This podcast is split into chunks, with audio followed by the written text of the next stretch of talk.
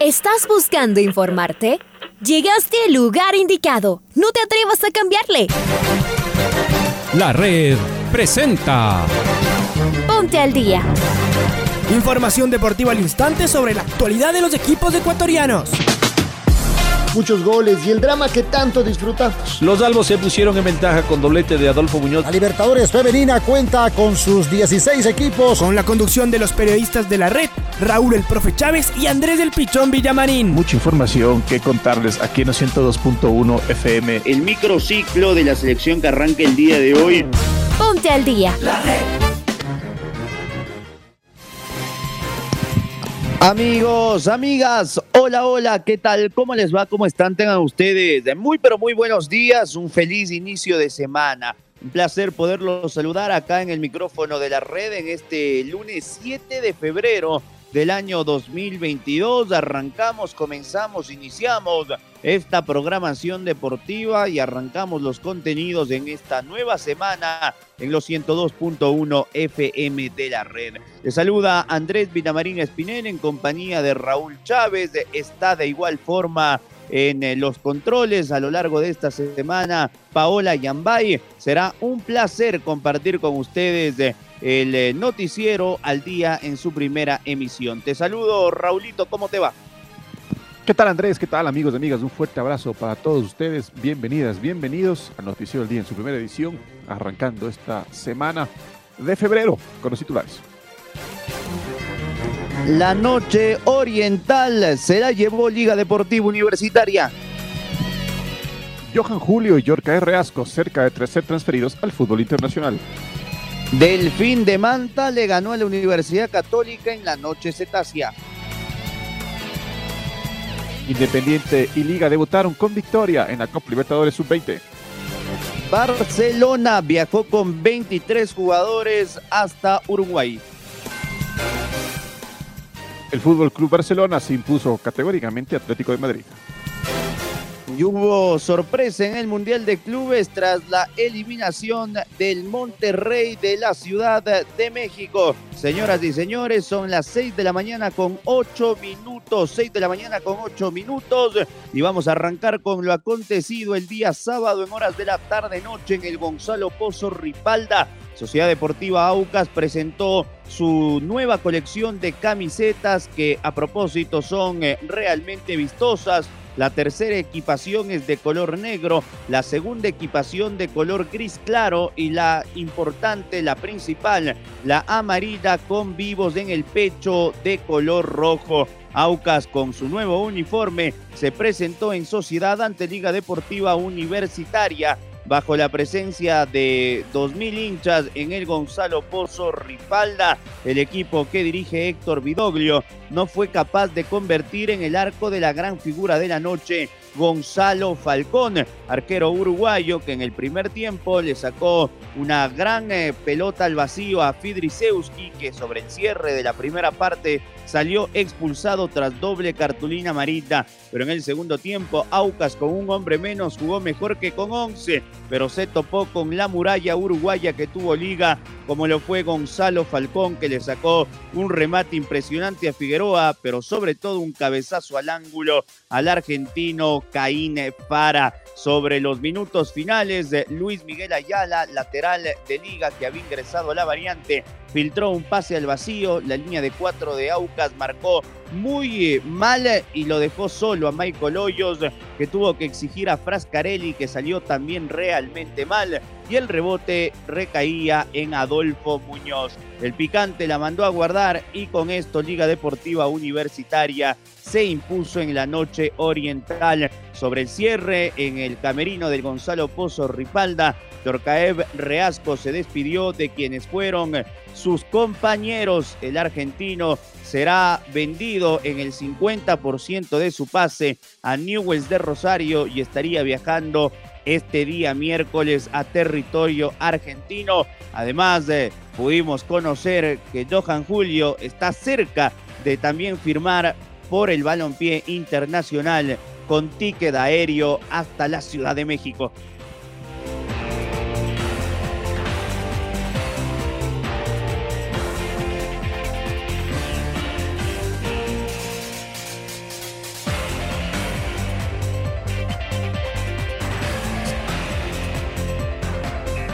Y vamos ahora con el inicio de la Copa Libertadores Sub-20 que tuvo victoria de equipos ecuatorianos. Independiente del Bate le ganó al Caracas y Liga Deportiva Universitaria venció por la mínima diferencia el Internacional de Porto Alegre. Maite Montalvo fue un buen fin de semana, ¿no? Para Liga e Independiente en la Sub-20 en la Libertadores. ¿Cómo te va?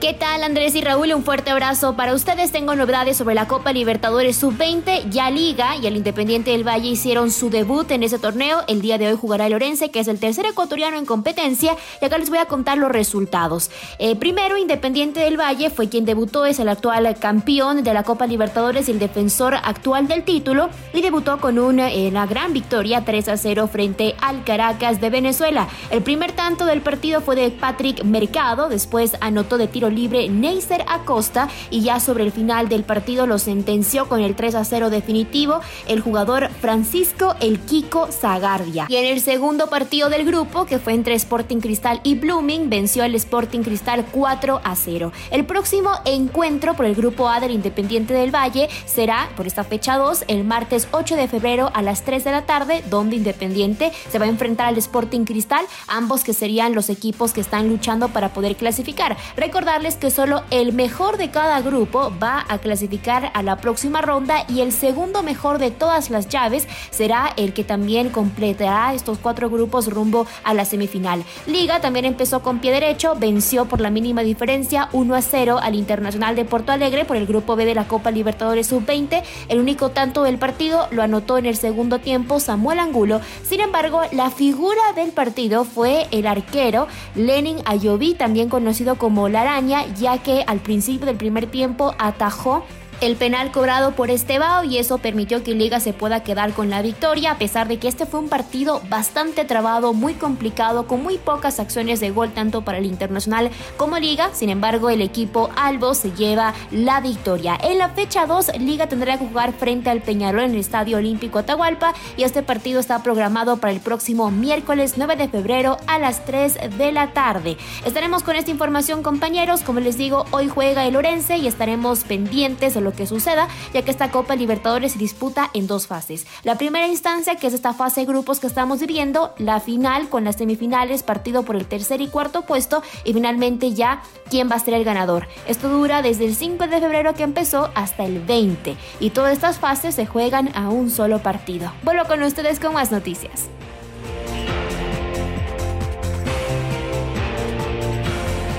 Y el domingo a la noche en el Estadio Hokkaido de la ciudad de Manta, Delfín le ganó al elenco de la Universidad Católica tres goles por uno. El equipo que dirige Topo Sanguinetti, quien vuelve después de tres años a dirigir al Cetáceo, se impuso con eh, mucho drama, especialmente en la segunda parte al elenco del profesor Rondelli. El conjunto del Delfín tuvo como gran figura a Luis Andrés Chicaiza, jugador que destacó no solo por el penal que lo canjeó por gol y que abrió la senda de la victoria, sino por la influencia que tuvo en ataque y en sus distintas apariciones.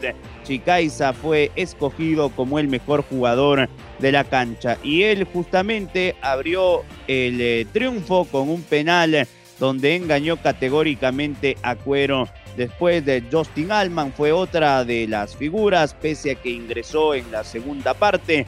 Eh, ingresó con eh, las llaves del gol, marcó dos tantos, eh, e inclusive el tercero fue con una pirueta fenomenal en el área. Pero la joya de la jornada la tatuó Lisandro Alzugaray, que se sacó a cuatro hombres de encima y remató al ángulo superior derecho de Banguera para marcar así el mejor gol en lo que va de la pretemporada.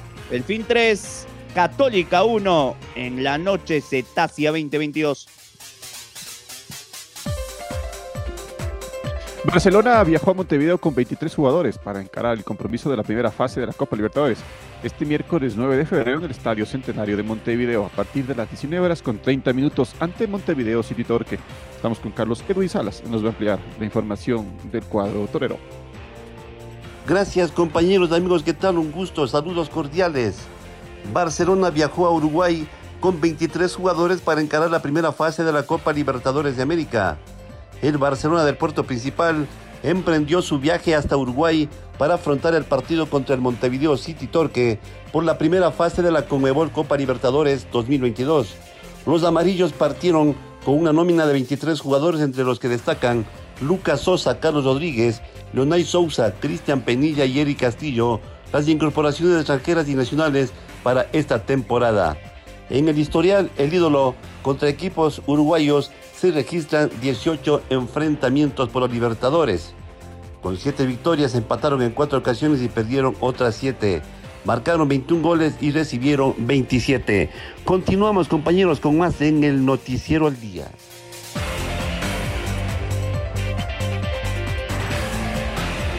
Muy bien, eh, Chaca, hay información. Esta semana arranca la Libertadores eh, con la representación de nuestro primer equipo ecuatoriano, el Barcelona. Vamos a escuchar un extracto de la entrevista conseguida por Reinaldo Romero en el programa Sin Agenda con eh, Rodrigo Espinosa, que habla de varios temas, pero el más importante, la selección ecuatoriana de fútbol. Me parece que ya estamos en el Mundial.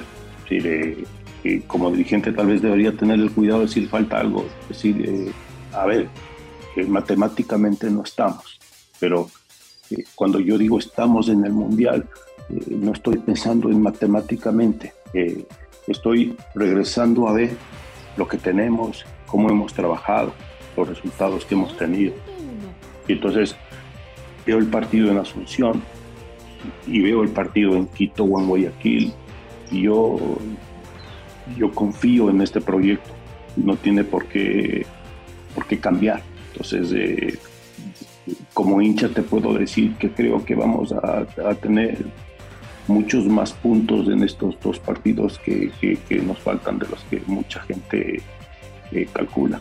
Eh, es, antinatura, es ilógico, o sea, nada te hace pensar que, que, nos quedemos, que nos quedemos afuera está cumpliendo su objetivo la Liga Pro porque de un tiempo a esta parte empezamos a escuchar que debería volver a la Federación Ecuatoriana de Fútbol, que algunos clubes quieren volver a sindicalizarse. ¿Cómo se tiene que solucionar esto? Porque ya está ahí en la mesa, está la discusión, cuáles son los problemas, pero no se toman soluciones, Rodrigo.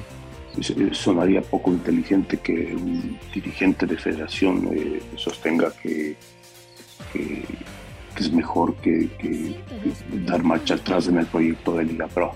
Eh, a, mí, a mí me parece que, ha pasado muy poco tiempo, que tenemos que, trabajar para sacar adelante los proyectos y, convencido de que podemos mejorar, pero también eh, teniendo claro que han sido años no solo pocos, sino complicados. Yo yo creo que tenemos que darle para adelante todos. Eh, si es que todos eh, nos convencemos de que buscamos lo mismo, eh, los beneficios a, corto, mediano, a largo plazo van a ser para todos también. Yo, la Liga Pro tiene, tiene, tiene cosas muy buenas, tiene cosas para mejorar, como es lógico pensar un proyecto que está casi naciendo.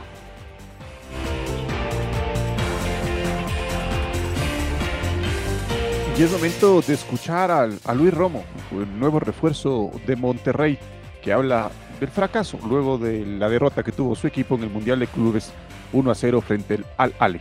Escuchemos lo que dijo Luis Romo. Eliminado, ¿cómo se sienten después de este partido, Luis?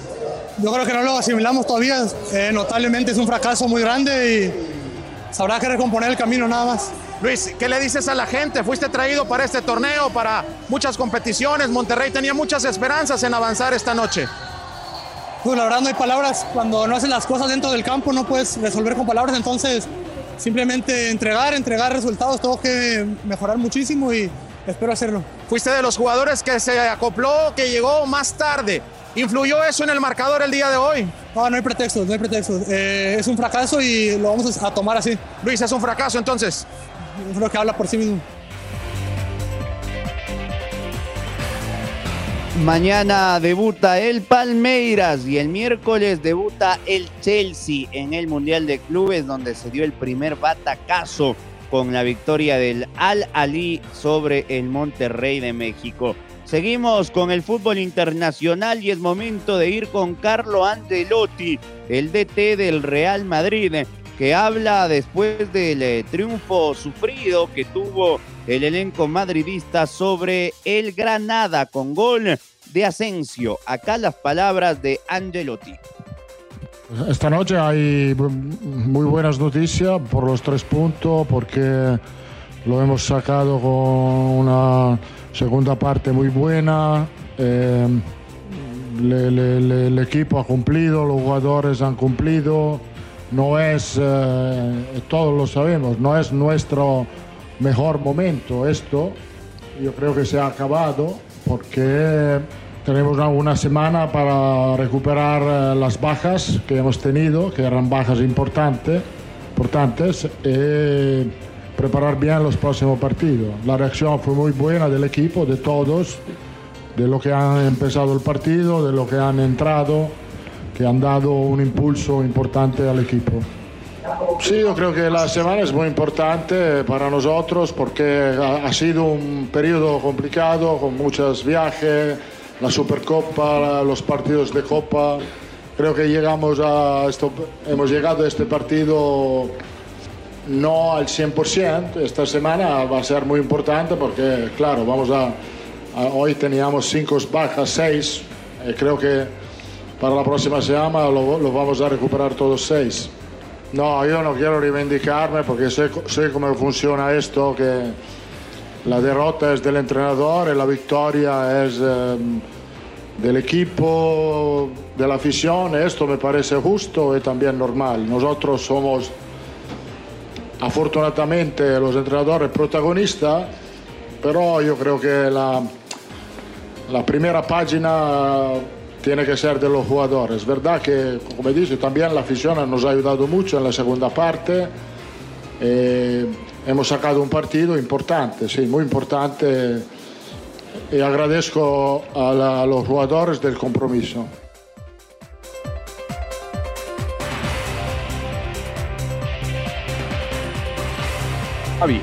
A Javi. Ahora vamos a escuchar a Javi, el técnico del Barcelona, luego del triunfo que consiguió su equipo 4-2 sobre el Atlético de Madrid. Bueno, pues seguir manteniendo el nivel, ¿no? Eh, también nos iría muy bien hacer dos, tres victorias seguidas para refrendar un poco lo que estamos trabajando.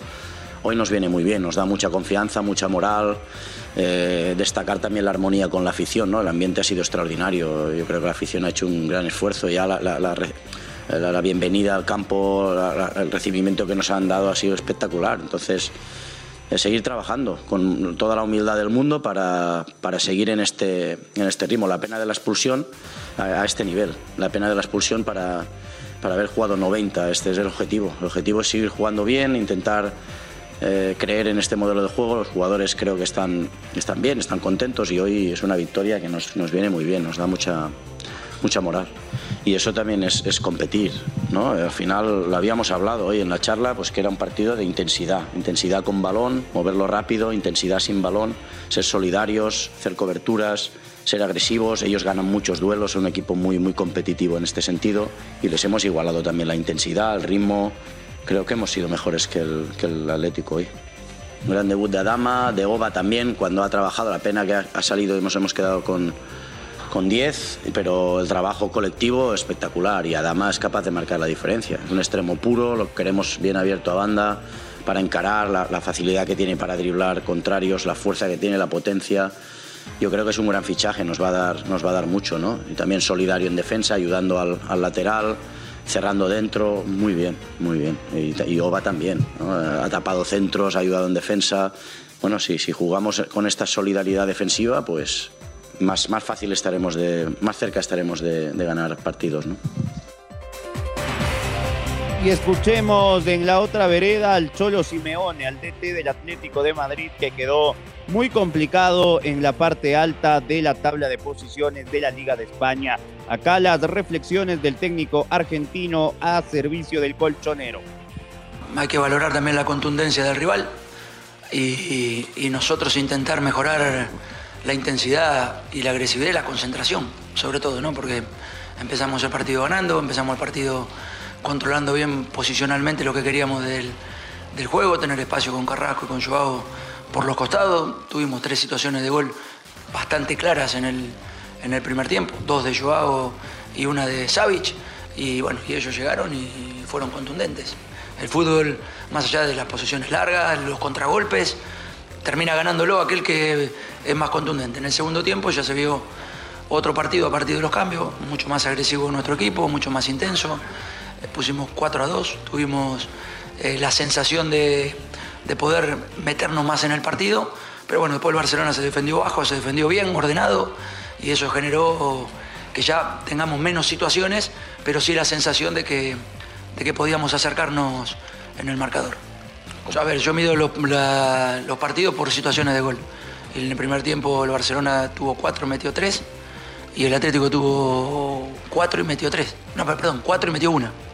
Y la contundencia, para mí, sigo insistiendo de que después avala a todo. Porque si en el primer tiempo no íbamos ganando 1 a 0, eh, habrían dicho qué bueno el contragolpe, qué bueno esto, qué bueno lo otro.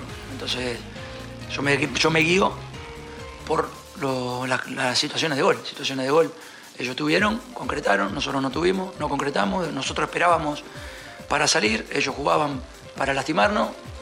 Fútbol, hay distintas maneras de imponerse y hoy se impuso la contundencia de ellos.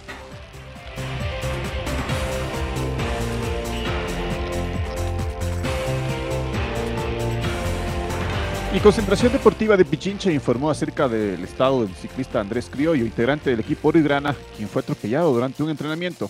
La matriz del deporte pichinchano aprovechó para condenar lo sucedido con su deportista y pedir respeto para los deportistas en las vías. Estamos con Marco Fuentes, que nos va a ampliar información. Marco, buen día, ¿cómo estás? ¿Qué tal Andrés, Raúl, amigos, amigas? Qué gusto saludar con todos ustedes a través eh, de la red. En efecto, lamentablemente el eh, día de ayer la concentración deportiva de Pichincha informó que el ciclista Andrés Criollo, parte del equipo Oro y Grana de ciclismo que se encontraba preparándose para el campeonato nacional de esta disciplina, sufrió un atropellamiento a la altura de la intersección de la Ruta Viva y la avenida Simón Bolívar durante una de estas eh, jornadas de preparación. Así, a través de un comunicado, el ente que rige el deporte acá en la provincia señaló varios detalles en torno a este lamentable hecho. En eh, su boletín, la matriz del deporte pichinchano destacó lo siguiente. Concentración Deportiva de Pichincha informa que el ciclista Andrés Criollo de nuestro equipo Oro y Grana se encuentra fuera de peligro después de sufrir un atropellamiento esta mañana mientras cumplía su jornada de entrenamiento cerca de la intersección entre la Ruta Viva y la Avenida Simón Bolívar, preparándose para el Campeonato Nacional de Ciclismo. El deportista de los registros de Pichincha se encuentra recibiendo atención médica en una casa de salud de la capital, donde se descartó una lesión cráneoencefálica que era la principal preocupación debido a que presentó una herida externa en la cabeza. Sin embargo, sí se confirmó una fractura de la pelvis mientras continúa siendo evaluado. Nos solidarizamos con nuestro deportista en estos complicados momentos y condenamos este tipo de incidentes en las vías que siguen poniendo en riesgo la vida de nuestros ciclistas. Pedimos respeto para nuestros deportistas y hacemos un llamado a los conductores para ser conscientes del inmenso daño y dolor que pueden ocasionar.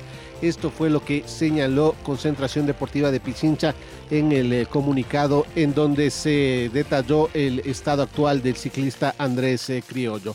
Esto es lo que les podemos informar a esta hora. Eh, amigos, amigas, un gusto compartir junto a ustedes. Como siempre les invitamos a que sigan en sintonía de la red. Un abrazo grande. Ahora ya estás al día junto a nosotros. La red presentó Ponte al día. Informativo completo sobre la actualidad del fútbol que más nos gusta, en donde estés y a la hora que tú quieras. Quédate conectado con nosotros en las redes de la red. Síguenos como arroba la red Ecuador y no te pierdas los detalles del deporte minuto a minuto. Escúchanos en vivo en TuneIn y en los 102.1 FM en Quito. ¡Te esperamos!